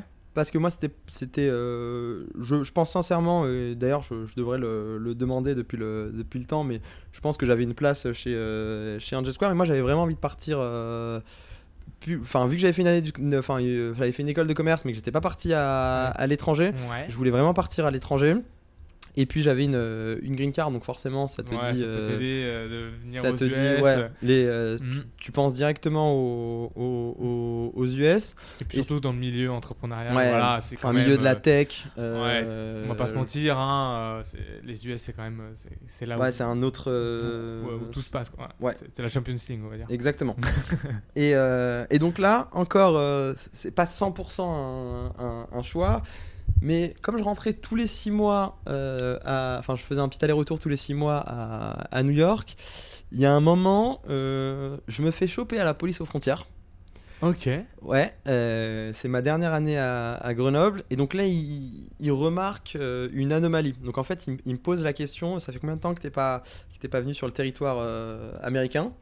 Et donc, moi, comme d'habitude, moi je sortais tout le temps la même phrase c'est ça fait trois semaines je suis pas venu sur le territoire euh, américain. Mais habituellement, ils regardent pas. Et cette fois-ci, ils ont regardé et ils ont vu que ça faisait cinq mois et demi. Donc ils m'ont donc ils m'ont dit bon ouvertement tu, euh, tu nous as menti donc ils nous font descendre enfin ils me font descendre dans Donc, la backroom. euh, Ouais, dans la petite, euh, ouais, dans, dans la petite euh, backroom, et ils te disent, euh, sachant que quand ils te transfèrent dans la, dans la backroom, il n'y a pas forcément de transmission d'informations. T'as pas le policier Ouais, euh, qui ok. dit, euh, bon, ce, C'est ce un jeune- dossier. euh, Ce jeune homme m'a il- menti. Il dit juste il y a un truc de louche ou euh, je sais pas ce qu'il ce qu'il leur dit, mais donc il me fait descendre dans la, dans la backroom. Euh, là, je suis accueilli par une euh, policière qui me pose euh, plein de questions. Et euh, donc euh, j'essaye de m'en sortir un peu comme je, comme, je, comme je peux. Et à la fin, ça se finit bien puisqu'elle me dit euh, mais du coup là c'est- quoi ton plan? Et donc là je lui dis non mais là j'étais juste en France pour faire mes études parce que financièrement j'avais pas Tu les moyens pas de me Ouais, payer des sûr. études aux, aux- aux- Ouais, aux très bon, US. ouais. Là ça passe. Et elle me dit là tu comptes revenir aux US Et je lui dis ah mais bien sûr moi euh, ça y est je prends mon diplôme et en septembre euh, je suis, au, je suis aux Je US. suis là, quoi. quoi. Ouais, Euh, pas de souci. I'm back. et, euh, et donc ça passe. Et, euh, et donc à partir du moment où je me suis dit, bon t'as dit aux policiers que tu devais revenir aux US, enfin que t'étais là en septembre, je me suis dit, on va pas trop jouer avec cette green card, ça fait déjà 22, on 23 va ans revenir, on va revenir aux US. qu'on bidouille pour la, pour la garder quoi, donc là maintenant on va, on, on va y aller quoi. On va l'utiliser quoi. Euh, donc, euh, donc du coup, comment ça se passe euh, Donc tu viens directement euh, à New York, tu décides de t'installer. Alors comment ça se passe? C'est... donc, tu dis, tu dis en fait, tu t'installes à New York et après cherche du travail ou tu dis, ok, attends. non, ça vais- s'est pas passé comme ça. C'était donc je crois que c'est février que je leur raconte que je reviens en septembre. Je reviens en mai, je pense. à, à- T'avais déjà fini, hein? T'avais déjà fini. là? Non, non, pas encore. Pas encore, ok. Je faisais des allers-retours de 4 jours quoi, en, Ouais. en express. Sachant que le prix des billets coûte, euh, on s'en rend pas compte, mais c'est 350, euh, 300, enfin c'est pas monstrueux du tout comme, Ouais. euh, comme prix. Et, euh, et j'avais une, une très bonne amie euh, chez qui je logeais quand je, quand je venais à, à- à New York. Et donc là, quand je reviens en mai, je me dis, bon, autant essayer de faire quelques petits entretiens à droite à gauche, quoi. Préparer, tâter le terrain. ouais. Exactement. Et donc là, euh, j'ai un entretien qui est calé avec euh, French Founders en, en- en mai, avec euh, Benoît Buridan et Vincent Deruel, les cofondateurs de, Mhm. de, de French Founders. Co- comment tu, tu les connaissais? Comment t'es ren- t'es rentré un peu en contact avec eux? Bonne. C'était un peu une candidature spontanée. Ouais. En mode, euh, bon bah. Salut, je suis là. euh, Est-ce qu'on peut se voir euh, je suis Riyad. voilà ce que j'ai fait Ouais. avant. Donc je gravite autour de la, de, de- de la tech, early stage. J'ai une green card. C'est quand même un, gros ça, asset. gros, gros, gros avantage. clairement. je suis à New York de telle date à telle date. Est-ce qu'on peut se, peut se voir quoi? Et donc là, euh, j'ai un entretien avec, euh, avec eux. Ça se passe, euh, ça se passe très bien. Et en plus, j'arrive au bon moment puisqu'ils ils songent à lancer un club investisseur au Ouais. sein du réseau French Founders.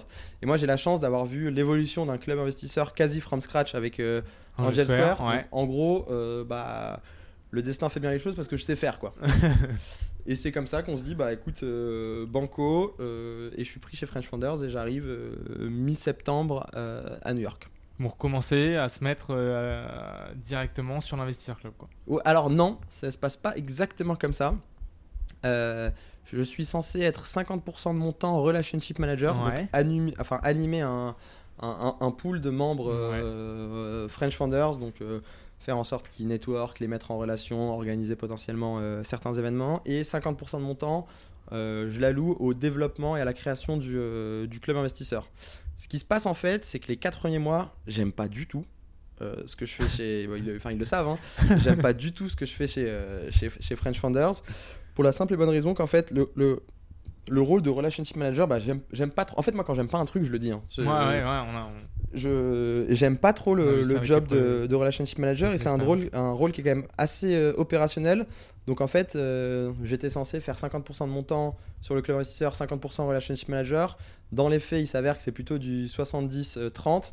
Donc euh, le club investisseur a pas le temps de, de- la mayonnaise a pas le temps de, ouais, bien de, de bien prendre. Et moi, je prends un peu du recul au bout de 4 mois. Euh, alors déjà, j'arrive à New York, je connaissais personne. Ouais. J'avais juste une seule pote euh, à New York, sachant que j'avais un cadre de vie très sympa à, à Paris. Euh, il commence à faire froid euh, à New York. il fait froid. J'aime pas trop euh, ce que je fais à cette période Mm. euh, sur mon job. Il y a un moment, j'ai des, des petites complications euh, perso aussi. Y a un moment, tu prends du recul et tu te dis, mais attends, Riyad, pourquoi t'as fait ça en fait? Pourquoi t'as quitté ta vie Mhm. euh, à Paris pour venir à New York? Est-ce que, enfin, est-ce que le jeu en, en vaut Ouais, la, Ouais. la, la chandelle? Et donc, euh, je rends, donc les quatre premiers mois se passent et je suis pas forcément euh, très épanoui quoi. Je rentre à Paris et Alger pour les, pour les fêtes. Je reviens à New York en janvier. Et en janvier, euh, j'ai eu une conversation avec les, les- les fondateurs de, de, de French Founders pour leur dire qu'en fait, euh, moi, la situation me, me, me convient pas du tout. Moi, je crois beaucoup au club investisseur, mais je j'aime pas ce que je fais en tant que relationship manager. Donc, euh, j'ai du mal à me projeter, quoi. Bien sûr. Et donc là, on convient d'un deal, c'est ok, fais ta transition pendant, fais ta passation pendant un mois de tes membres, de tout ce que tu as fait avant.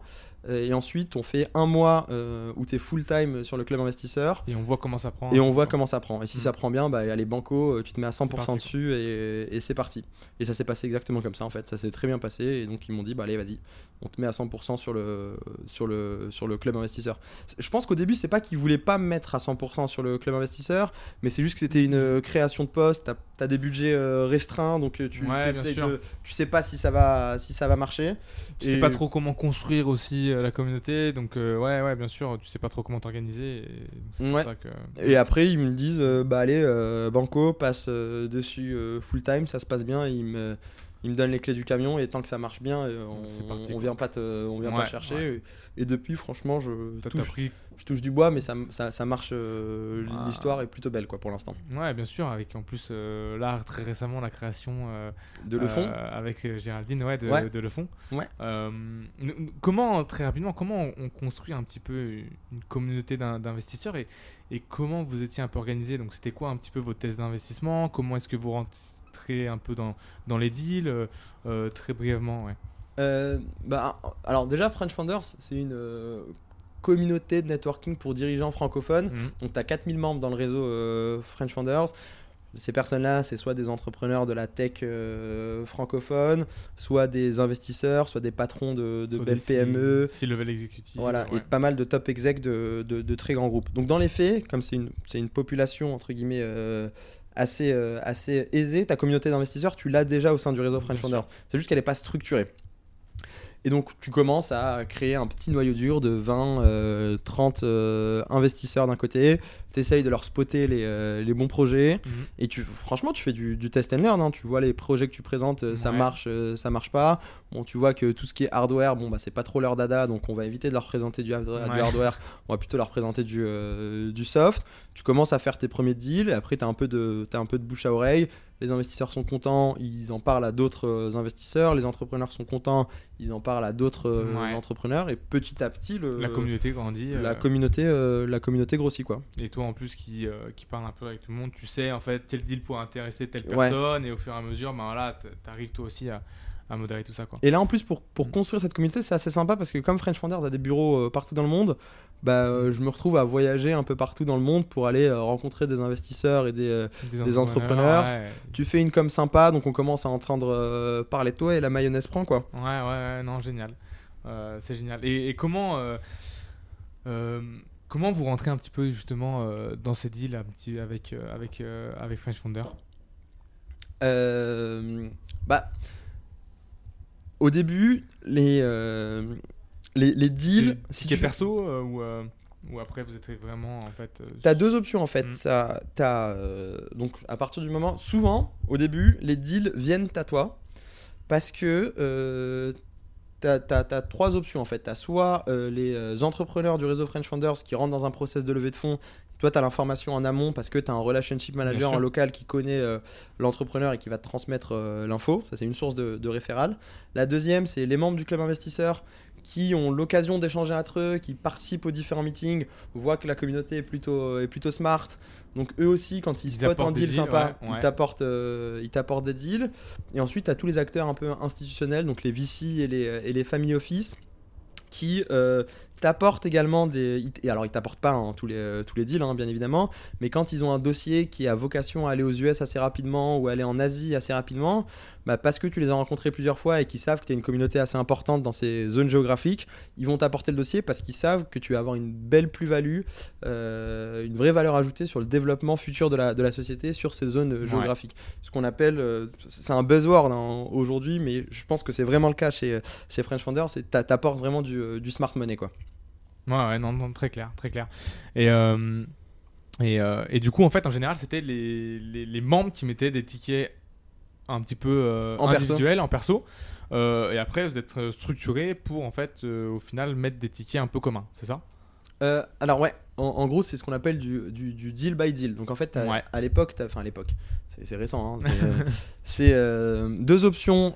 soit tu présentes un dossier à ta communauté d'investisseurs et l'entrepreneur te dit bon ouais, le ticket minimum d'investissement sur mon tour de table c'est euh, 25 000 dollars.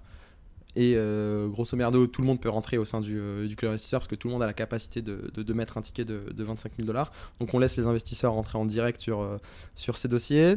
Deuxième option, tu as des investisseurs, en général les investisseurs qui, enfin les entrepreneurs qui sont basés aux, aux US, ils mettent des tickets euh, d'investissement relativement euh, élevés, donc ils vont dire pour garder une cap table, donc une table de capitalisation rela- relativement propre, je ne prends pas de ticket en dessous de 200 000 dollars USD. Mm. Et auquel cas, bah, tu crées un véhicule d'investissement pour regrouper tes investisseurs sous un sous euh, enfin SPV, euh, ce qu'on appelle Bien un sûr. SPV euh, French Founders. Tout le monde est actionnaire de cette société Ouais. et l'entrepreneur a un seul, un seul interlocuteur qui est euh, French Founders. Ouais, très clair.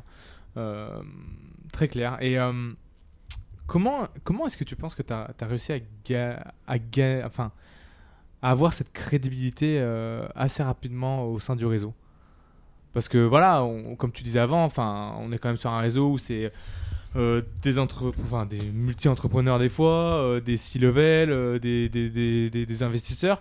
Donc comment toi t'arrives en fait et tu présentes aussi des deals et tu arrives à, à avoir un petit peu ouais, la crédibilité que tu as aujourd'hui au sein du réseau, tu penses? Euh, Comme ça, hein, euh, Ouais, enfin, j'ai- pas de réponse euh, toute faite ouais, là-dessus. Sûr. Mais je pense en fait c'est à partir du moment, tu sais c'est des, des investisseurs, ils sont, ils sont smart, ils sont là aussi pour faire du euh, business et se, enfin, s'éveiller l'esprit sur, euh, sur certains marchés. Donc à partir du moment où tu leur présentes des dossiers qui Où leur tu sais que plaît, les dossiers sont solides. euh, sont solides, enfin quand Mm. tu fais 3 à 4 meetings, enfin tu fais un meeting tous les mois et qui sont plutôt satisfaits des, des dossiers, bon t'as pas besoin d'aller chercher outre mesure ouais, ta, sûr.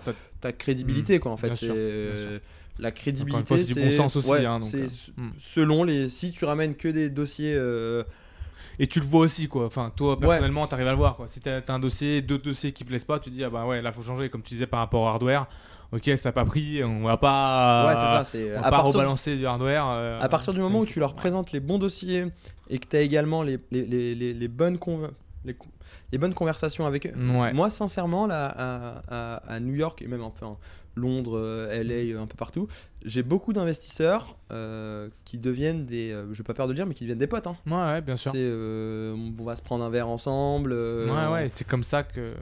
Une- tu vois, c'est, c'est, c'est, c'est humain en fait, c'est une relation humaine. Ouais, bien que sûr, tu, euh, bien sûr. Donc ils te font confiance. euh, Très clair. quand tu leur présentes un dossier, euh, s'ils aiment, ils y vont quoi. Ouais. Non, non, euh, génial, très clair, très intéressant. Pour, pour, pour aborder maintenant la, une question, hein, enfin voilà, la question sur l'investissement un peu plus large, c'est quoi pour toi le, le futur généralement de l'investissement startup en, en early stage? Vers où ça tend je te, je, te, je te la laisse ouverte pour l'instant. Ouais. Euh, Euh, ta question est quand même très large. hein. Alors, alors, je vais, je vais. Alors, par exemple, aujourd'hui, je vais prendre un exemple. On voit de plus en plus de fonds euh, qui, qui viennent, qui se créent surtout avec des thèses à impact écologique, sustainability. Donc, est-ce que en fait, au final, euh, ces critères, enfin, est-ce que ça va devenir en fait de- de- des critères standards euh, dans le monde de l'investissement, ou en fait, est-ce que à la base, c'était même déjà là, et en fait, c'est juste un- la communication un peu qui rentre en jeu? Qu'est-ce que tu penses un petit peu de, de tout ça? Ah, euh, sur ce point-là, je pense que c'est, ça a vocation à être un peu un, un- un standard Ouais. pour la simple et bonne raison qu'on est une euh, génération qui est ultra sensible euh, à ces, euh, à ces sujets-là. Ces thématiques-là, ouais. Donc forcément, euh, de par leur, euh, leurs clients, c'est- quelque chose qui remonte un peu de, de partout. Donc tout le monde a vocation à faire des investissements un peu plus, euh, un peu plus humains. Ouais. Et après, il faut faire attention. hein, les, les, les, les- les investisseurs, c'est pas non plus des, euh, des mécènes ou des, euh, des philanthropes. hein. Quand ils investissent dans une société, euh, ils, ils veulent un retour financier sur ces sociétés. T'en as qui font d'un côté des investissements pour avoir un retour financier et, et de l'autre côté ils font de la philanthropie. Mais quand tu investis en venture capital, tu veux un retour financier. Donc C'est- aussi la base du- d'une enfin, d'une entreprise et, exactement. et ouais. d'une enfin, voilà, d'une entreprise, une start-up ou autre, hein, parce qu'au final, tu as beau avoir peut-être la majorité du monde, mais si ta boîte ou ton produit n'est pas viable, euh, voilà, c'est compliqué aussi de, de survivre. Quoi. Exactement. Donc, euh, Mais donc non, je pense qu'on tend, et c'est une très bonne chose, et j'en suis euh, extrêmement content, qu'on Ouais. tend vers des investissements qui ont un peu un... Pas un peu, qui ont beaucoup d'impact sur, euh, sur la planète, sur les, euh, sur les inégalités sociales. ouais. Parce que les, les choses avancent, mais elles avancent pas assez vite euh, à, à mon goût, et je pense un peu du goût de, de tout le monde. Ouais. Donc Mm. on va avoir... Je pense que la tech va... Il y a un concept... booster Ouais, tout le concept de, de tech for good a énormément de sens et ça Ouais. se structure de, de plus en plus. Donc tous les fonds vont petit à petit s'orienter de, plus en plus vers des. ou vont trouver des critères impact euh, social dans les, Ouais. dans les sociétés. Ils vont être de plus en plus euh, regardants. Et en fait, si tu remontes un peu plus haut dans la, dans la chaîne alimentaire, entre guillemets, Mhm. bah, un, un fonds, comment c'est euh, structuré Donc tu as le, le fonds d'investissement, donc tu as l'équipe euh, d'investissement qui prend sa décision d'investir ou non dans, dans tel ou tel Ouais. euh, dossier. Mais l'argent vient d'où En fait, il vient de ce qu'on appelle des LP, donc des, Ouais. des, limited, euh, des limited partners, qui peuvent être des, des grands corporates ou des, des, personnes très fortunées. Et ils vont, ils- si tu veux, tu as un pacte entre euh, les LP et l'équipe de, euh, d'investisseurs. Si dans ton pacte il y a euh, je m'engage à investir que dans des sociétés green, bon bah écoute, t'as pas le choix, hein, tu vas Ouais, investir ouais. que dans des sociétés euh, green. Et donc en fait, au niveau des LP, ils ont, les LP ont tous de plus en plus de sensibilité sur ces sujets-là. ouais. Donc forcément, euh, ça va. Dans la chaîne, ça va- Dans la chaîne, tu, tu vas te retrouver Ça avec de plus en plus de dossiers de ce type. Quoi. Ok, ouais, très clair. Euh, on, on va, on va changer, enfin, on va rester dans le sujet, mais euh, si, si tu avais un conseil euh, à donner pour euh, un first-time founder, Ouais. qui, voilà, une personne qui sort d'école ou autre, ça serait quoi? Euh, Le conseil que j'aurais à donner à un first time euh, founder qui se, qui se lance, c'est reste, euh, enfin, reste éveillé. Tu as ton projet, tu sais où tu vas, mais parle au- à un maximum de personnes de, cette, euh, de cet écosystème. Ne, ne, ne- ne te Garde pas ça pour toi. euh, Ouais, alors hmm. déjà, il y, y a y y une idée comme quoi euh, on va me piquer mon aussi, idée. Ouais, ouais, ouais. Ah, mais eux, ils ont cartonné parce que moi j'avais déjà cette idée il y a, il y a Complètement deux ans, mais bon, je me suis pas lancé euh, parce qu'en en vrai, aujourd'hui, une idée ne, ne sert pas à grand chose, c'est l'exécution à 2000% C'est qui, euh, Mm. qui compte. Donc reste focus sur ce vers quoi tu, tu vas. Donc en fait, définis un peu ta, ta stratégie à court terme et à long terme. Cantonne-toi, toi-y, tu auras potentiellement, tu seras amené à faire des, des pivots, donc reste euh, assez agile, mais entoure-toi entoure-toi de, de, de, de Ouais. mentors, d'advisors, de personnes qui, qui vont pouvoir euh, t'aider. Ne pense pas que tu as la science infuse euh, Ouais. toi tout seul, quoi. Parle-en un maximum de Ouais. monde parce que c'est comme ça en fait que tu arrives à avoir des retours, euh, tu gagneras en expérience et, euh, tu arriveras à avoir vraiment Et- à définir vraiment tout, tout ton produit, ta strat et, et Ouais. tout ça. Et pas trop de. Moi, je suis anti trop de théorie, quoi. Ouais. euh, ça va se passer. Déjà, le, le- le plan ne se passe jamais, euh, Comme prévu. ne se passe jamais comme, euh, comme prévu. Et va à fond parler avec tes clients, prends des retours. Même si ton produit est pas parfait, tu as une petite communauté de bêta-testeurs, teste avec eux, fais des allers-retours, itère, itère, itère. Ouais. Reste pas dans bah, je lance pas mon produit quand tant que nous- tout n'est pas parfait, quoi. Ça marche Ouais. pas. Ouais, très bien, très clair. Euh, comment comment est-ce que tu vois toi ton ton futur euh, C'est quoi un peu tes, tes objectifs personnels sur le long terme Ouais. Et euh, et euh, voilà, tu disais que tu as toujours été attiré par l'entrepreneuriat. Est-ce qu'un jour tu penses que tu pourrais passer le cap en fait? Donc là, tu es, un peu du côté voilà invest ou sur ces deals, mais est-ce qu'un jour tu, tu pourrais, c'est quelque chose qui pourrait te qui, ouais, ça pourrait être un bon challenge ou autre qui pourrait te faire, Ah ouais, faire kiffer de passer entrepreneur. Ouais, franchement, euh, clairement, euh, je t'ai dit, hein, tout le monde est entre- entrepreneur autour de moi dans mon, dans mon Ouais. cercle proche euh, familial, donc je pense que je pense que j'y tends déjà par, par nature, c'est quelque chose qui va arriver. Mais depuis que je suis arrivé à New York, moi en fait, j'ai arrêté de faire des plans sur la comète. De me dire euh, dans trois ans, euh, je vais faire ci, euh, je vais faire ça. En fait, je prends les choses Comme elles viennent. comme elles viennent. Des opportunités, t'en as, as plein. J'ai l'occasion de parler avec plein de personnes différentes, de différents horizons. Donc il y, a un- il y a un moment, tu, sais, tu, tu le sens, le, truc, tu dis, vas-y, je- voilà, j'ai envie de faire ça, je me lance et, et banco, quoi. Je, je suis pas en train de te... Pour l'instant, tu vois, je suis, je suis très épanoui dans ce milieu de, de l'investissement. Mm. Ça fait un petit bout de temps que j'y suis euh, maintenant, donc l'idée commence à germer de plus en plus de, de- de bifurquer potentiellement vers un, vers un futur euh, d'entrepreneur. Mais je me fixe pas de deadline dans, euh, allez, dans deux ans, tu dois te... je me mets pas de pression en fait. Ouais. Tu rends vraiment les choses comme elles Je me viennent. mets pas de euh, pression, mais je fais en sorte également de pas m'endormir. Ouais. Et c'est quoi en fait du coup ce qui te passionne aussi au quotidien et ce qui te motive? Tu, euh, ce qui me passionne, tu veux dire mes, mes passions Ouais, euh, tout- ce qui- euh, non mais Pourquoi ce je qui- me réveille motive, ouais voilà, ouais voilà, exactement. euh, Pourquoi je me réveille tous les matins? Tu, tu vois, c'est, je, je me pose même plus la... La question. Ouais, je me pose pas la question en fait. T'aimes ce que tu fais, t'es Ouais, content, franchement, en fait. En ça, fait, c'est ça, t'es- t'es t'es heureux. Enfin moi personnellement, qui te connais, je te, je te sens épanoui. c'est- Ouais, voilà, je suis ça, très heureux, très épanoui. En fait, j'aime ce que je fais. Ouais. Quand ouais. j'aime pas, je le dis. Mais Ouais. là, pour le coup, euh, j'aime ce que bien je fais. et- Je... Enfin, mon, Ouais, sûr. job, en fait, si tu prends du recul, il est quand même très cool. hein. Je passe mon temps à parler avec des entrepreneurs qui sont passionnés par un projet, qui Mhm. t'apprennent énormément sur, un, sur un marché, et c'est un peu le bébé de leur vie. Et donc, quand tu commences à bosser avec eux, tu as vraiment une certaine relation de Ouais. proximité à- avec eux. Et investissement, côté investisseur, tu parles avec, euh, avec des personnes qui ont. euh, qui ont tous, euh, bah, ils sont investisseurs en général, ils ont euh, tous smart, réussi euh, ouais, leur vie. Et donc, tu as des mentors, t'as des mentors à, à l'appel, quoi, en fait. Donc, c'est un, un environnement qui est ultra stimulant intellectuellement. Ouais, je pense, ouais. Ok. Euh, top, top. É- écoute, ça fait déjà un petit moment qu'on est ensemble. Euh, on va finir euh, avec des questions un petit peu très courtes.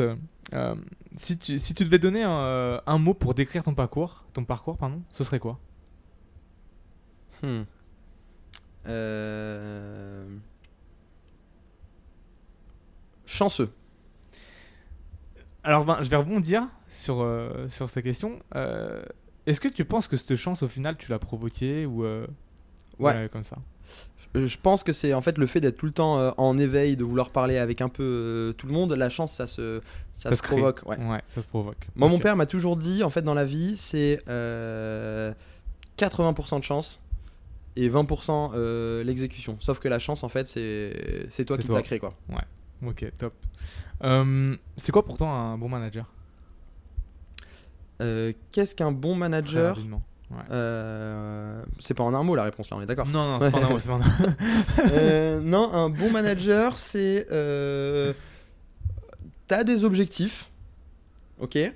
Et ces objectifs-là, tu fais en sorte que ce soit les, les mêmes objectifs pour les, pour les autres. En fait, c'est pas juste ton objectif perso. Faut Moi, que ce soit un je- objectif collectif. Ouais, faut que ce soit un objectif collectif et il faut que tout le monde soit euh, incentivé dans le dans le dans le dans l'objectif que tu t'es euh, tu t'es fixé et c'est euh, et c'est pas le manager qui va dire tu fais ça, tu fais ça, tu fais ça. En fait, pour être un bon manager, je pense qu'il faut avoir énormément de pédagogie parce Mm. que euh, faut expliquer un peu le pourquoi du comment on, euh, on- on fait ça parce que je trouve que c'est quand même hyper important d'avoir la quand tu fais des petites tâches ponctuelles parce que ton manager te dit de faire des petites tâches ponctuelles mais que tu n'arrives pas à, à comprendre pourquoi ces petites Pourquoi ces petites tâches Ces petites euh, tâches, Faire le lien en fait T'as pas la big picture, en vrai t'es pas impliqué, tu t'en Ouais. fous un peu, t'es là, tu fais, euh, tu fais ce qu'on te demande de faire et, et fin, et après t'es pas épanoui, donc en général, euh, six mois, un an après, tu tu- tu t'en vas. Mais quand t'arrives, à, faut, franchement, je pense qu'il faut être pédagogue et faire en sorte euh, Que tout le d'impliquer. monde comprenne, comme les tu personnes. big pictures. euh, Ouais. Et, et ça, du coup, faut y accorder un peu de, un peu de temps, surtout au, au début. Faut pas se dire, euh, bah non, j'ai pas le temps de t'expliquer, euh, fais ci, fais ça. Prends le temps, ça te prendra un peu plus de temps, mais euh, enfin, ça, ça, ce sera bénéfique par la suite, quoi. Mm, Complètement d'accord.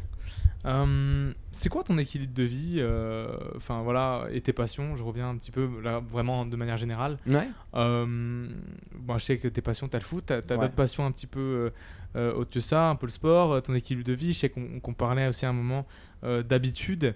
Euh, Est-ce que t'as des habitudes, euh, je sais pas, matinales ou autres euh, Ouais, ouais. Euh, si, si. euh, à New York, en fait, on- j'ai de la chance parce que je fais du foot 3 à 4 fois euh, Ouais. par semaine. Alors, déjà, ça, je pense que c'est primordial pour mon équipe de vie de faire du. euh, Dépenser, de vider la tête. Ouais. Mm. de- Je suis un mec qui cogite énormément, en fait. Ouais, C'est parce que t'as mille trucs qui te passent euh, par bien la tête. sûr. Je pense que le seul moment où je cogite pas trop, enfin où je cogite pas, c'est quand je suis sur un terrain de foot, Ouais. quoi. Donc le foot, je pense que c'est hyper important et le sport en général pour mon pour mon équilibre euh, de vie. Euh, et je pense que c'est important aussi d'avoir une, une routine, mais pas une routine dans le sens euh, métro, boulot, dodo, la routine que tu peux avoir, hein. Mm. enfin l'aspect Mm. un peu péjoratif que tu peux avoir de la, de la routine, c'est euh, bon bah tous les matins tu te réveilles, moi je me fais un petit, une petite eau chaude, gingembre, Ouais. thé, miel, je me fais un peu de sport, je prends ma douche et ensuite je décolle. Douche froide?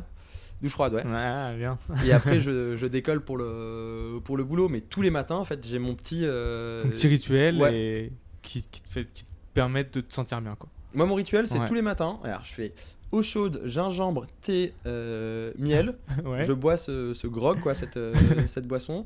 Je fais 20 minutes de sport. Je prends ma douche. Je me fais un smoothie. Je le prends à emporter, le smoothie. Je le Ouais. mets dans ma petite euh, gourde. Je vais au boulot en général à pied. Et sur le chemin, euh, j'appelle mon père, ma mère, ma soeur. Tous les matins, c'est ça.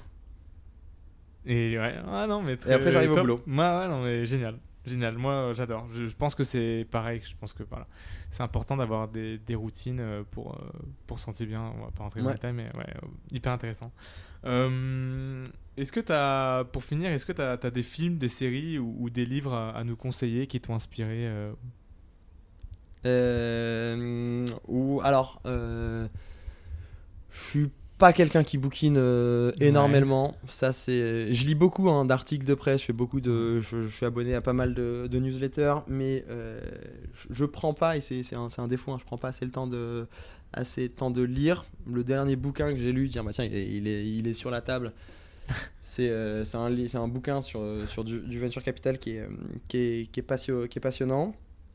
Euh, film, C'est Secret of euh, Sand, Hill, Sand Hill Road. Ouais, par euh, Scott euh, Cupor. Cupor. Et euh, bah, je recommande à tout le monde, hein, entrepreneur et investisseur, de, de lire, de lire ce, ce- ce- ce bouquin. Et donc malheureusement, je lis pas beaucoup. Film, série- ou même, j'allais te dire, même, même musique Ouais, bah alors la musique, j'écoute beaucoup de, de rap français, de rap US. Ouais. Euh, donc ça, je- j'en écoute euh, beaucoup. En général, quand je bosse, j'ai toujours de la musique dans les, Ouais, ok. dans les, euh, dans les oreilles. Euh, film, série, euh, je j'en regarde pas tant que ça en fait. Je préfère, en fait, c'est peut-être que je trouve pas le, le, le temps, Pas de, le temps, de le faire. préfères au final, bah, quand Mais en fait, c'est juste que je préfère voir euh, mes potes. euh, Ouais, ouais. Je, je- je pense que je passe. euh, Je pense T'es plus dans l'interaction, on va dire, Ouais. euh, euh, voir, on va dire, ouais, voilà, comme tu dis, tes potes jouent au foot. euh, Bah, tu sais, quand tu fais vraiment, 3-4 foot par Ouais, semaine, tu rentres, euh, bon, tu prends ta ouais. douche, tu manges, tu dors. Les 3 autres ou 4 autres soirs qui te restent, bah, tu profites pour voir, pour voir les, les personnes que tu apprécies. Quoi. Ouais, ouais, non. Très bien. Riyad, ben, je te remercie. Là, ça fait un moment qu'on est ensemble. Je te souhaite plein de bonnes choses pour la suite. Euh, C'était un plaisir de t'avoir euh, sur le podcast. Et puis, ben, écoute, euh, je te dis à une prochaine. Bah, Et, écoute, euh, merci beaucoup euh, FX et puis on, on continue à se voir ah, je me fais pas de soucis. fréquemment, que ce soit sur les terrains de foot ou en dehors. En tout cas, c'était un, un exercice très sympa, j'ai beaucoup apprécié. Après, tu, tu, on, on verra hein, le rendu. Là, on est dans mon salon en train de discuter. voilà, c'est vraiment ça. une discussion de, de, de potes. Donc, je, J'apprécie. me rends pas compte un peu de tout ce que je raconte, mais on verra à la fin. hein. Je me fais pas de soucis.